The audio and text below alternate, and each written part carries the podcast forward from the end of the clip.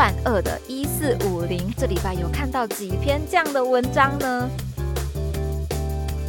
嘿，我是佳佳，这个 podcast 要开始喽！如果喜欢我们的节目，就按下订阅或在 Apple Podcast 留下五星评价哦。本集 j j s o News 来到十一月第二周，一起回首近一周的搜寻趋势与热门事件吧。不知道大家有没有感受到最近的天气凉起来了呢？星期一早上出门的时候骑车就想，哦，好像有点冷诶，应该要来换一件外套了。所以礼拜二的时候，诶，就赶快拿出了我的其他一个稍微更保暖一点的外套，当然也是薄的啦，没有到冷到需要出动什么厚外套的程度。不过就是天气的变化已经感受到了。那到明天呢？星期四还会有一波冷气团来报道哦，降温一路影响到周日。白天中部以北以及东北部的高温来到十八、十九度，中南部二十五到二十六度，其他地区二十一到二十三度。主要会是早晚温差大，还有南北温差大的问题。多数来讲呢，应该都会在星期五来到最低温。那我有去看高雄的气象预报了，最低温来到十七度，而像新北的话，最低温则来到了十二度。所以大家如果有出差啊、南北跑，或者说诶早起晚归的话，就要多多注意喽。温差变化大的时候，最容易感冒了，一定要记得带件外套出门。那除了温差变化大之外，我们现在也要来看一下这些起起伏伏的关键字热门度啦。首先，今天十一月十五号，印度来到两千笔以上的搜寻。虽然说目前今天的热门榜还没有跑完，不过已经觉得这个话题可以来跟大家分享喽。为了解决缺工的问题，政府将引进十万印度劳工。行政院长陈建仁证实，目前规划将在年底签署合作备忘录。虽然人数开放。行业比还没有做确定，但是已经引起了各界的议论啦。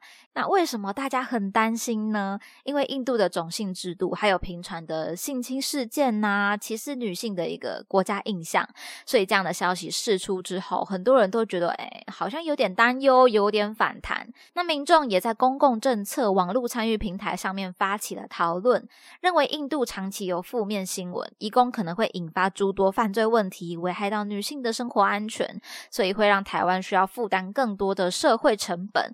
希望呢，可以。以通过公投让人民来决定是否引进印度移工相关新闻，其实在论坛社群也都有所扩散哦，像是低卡的平台上面，可见这个议题其实也涵盖到大学生啊、青年就业族群都十分关心了。其实台湾缺工，但是也有人缺工作，为什么呢？为什么会有这样的现象呢？因为现在的教育程度普及哦，高劳动啊、高危险的工作已经都不是大家的首选了。缺工多发生在制造业、农渔业这些比较辛苦的产业之中，所以也有人说啦，其实移工它只是一个东挖西补，无法根治问题，所以应该要从产业的结构来下手。那这样说起来，可能跟近来常常在谈的产业。升级啊，转型也是息息相关的。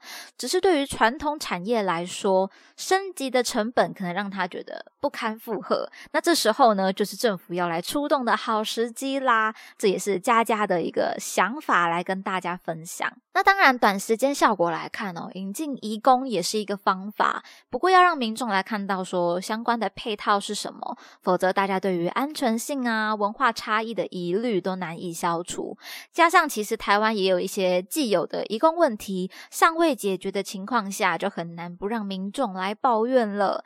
那或许现在正在在收听我们节目的朋友，你也在制造业上班吗？那制造业也算是高雄蛮重要的一个产业链，蛮重要的一个经济收入的大产业。那也欢迎大家可以分享分享你的想法啦。接着，同样是经济方面的议题，十一月十四号 CPI 来到一万笔以上的搜寻，美国十月 CPI 的出炉，直接登上了当日榜单的第一名啦。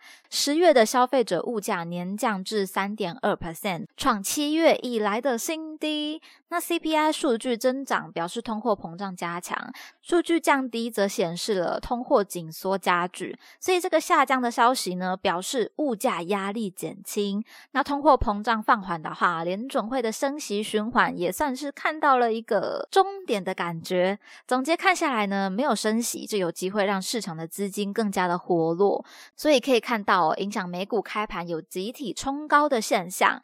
环环相扣之下，相信很多台湾的企业也非常关注这些消息，所以才能带给关键字那么高的搜寻量啦。大家说是不是呢？结束产业经济的两个关键字话题，接下来我们看到十一月十号，CoPlay 来到十万笔以上的搜寻。上个假日的高雄朋友们，有没有觉得，诶，怎么四处都好多人，好热闹呢？最近这些演唱会其实都蛮有带动夜市经济的消费，这也是高雄的政策啦。不过讲到演唱会的票根啊，演唱会的纪念品这样的话题，针对 CoPlay，其实他们长期关注环保的议题，而为了响应节能减碳，在每一次巡回演出的时候，一开始呢会给每个进场的歌迷发放一个 LED 手环，直到演唱会结束呢，也会请歌迷来做归还的动作，下一场就会来重复的使用。所以这一天搜寻量的攀高，不只是因为演唱会开唱的资讯，相信近来大家也有看到哦，台湾这次在演唱会后的手环回收率。达到百分之九十三，排行榜第四名。那这样的消息呢，在星期一二社群上面也有很多的讨论。有的人觉得第四名很棒啊，那也有人说，哎，有点丢脸啦，怎么不是一百趴呢？细看讨论串也会发现，有一些朋友其实对于回收手环的这件事情是嗯感到不解的，因为他们觉得说，我花钱来看演唱会。手环也是一个纪念品，是我花钱得到的，为什么要来做归还的动作呢？那当然有不一样的想法，也是一定的啦。那佳佳呢是觉得说，我可能个人的习惯上，我更珍视在当下体验到的一些。嗯，听到看到的画面呐，活动的内容也好。那如果真的想要留念的话，在退场或者入场前可以来拍拍照，之后洗照片出来贴在某个地方，放在某个地方。哪天看到照片的时候，就想，嗯，没错，我在这一天去了酷玩乐团的演唱会活动。那其实说起来，也有一部分是因为我算是一个蛮不会留纪念品的人。虽然当下的大脑会觉得哇，好棒的活动，我要留下这个票根，我要留下这个手环当做纪念品，但事实上最后回到家就是把东西塞到某个小角落，就慢慢遗忘了。所以呢，如果主办方有希望来做回收的动作，我个人是蛮支持的，也鼓励大家可以来尝试理解看看啦。那这次高雄活动的回收率是百分之九十三，其实我觉得也不错了。如果未来还有的话，相信一定会更加进步的啦。最后一个社群热门的话题，虽然它没有登上搜寻的排行榜单，但是却是脸书触及流量的密码，在十一月九号、十号兴起的万恶的一四五零 hashtag。问问大家哦，这礼拜有看到几篇这样的文章呢？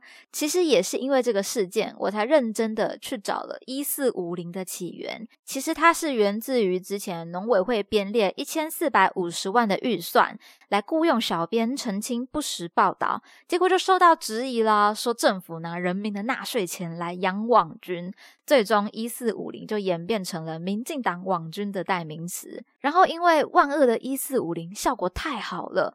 所以其实我们没有注意到，还有另外一串，它其实是国民党不倒，台湾不会好。这也是另类的蓝绿对决吗？只是民进党在社群的这一块一四五零实在是太知名了，所以会不会有一种成也是一四五零，败也是一四五零的感觉呢？以上评论仅从社群触及的现象来分享，不代表本台立场哦。先跟大家说一下，我们没有要战蓝绿。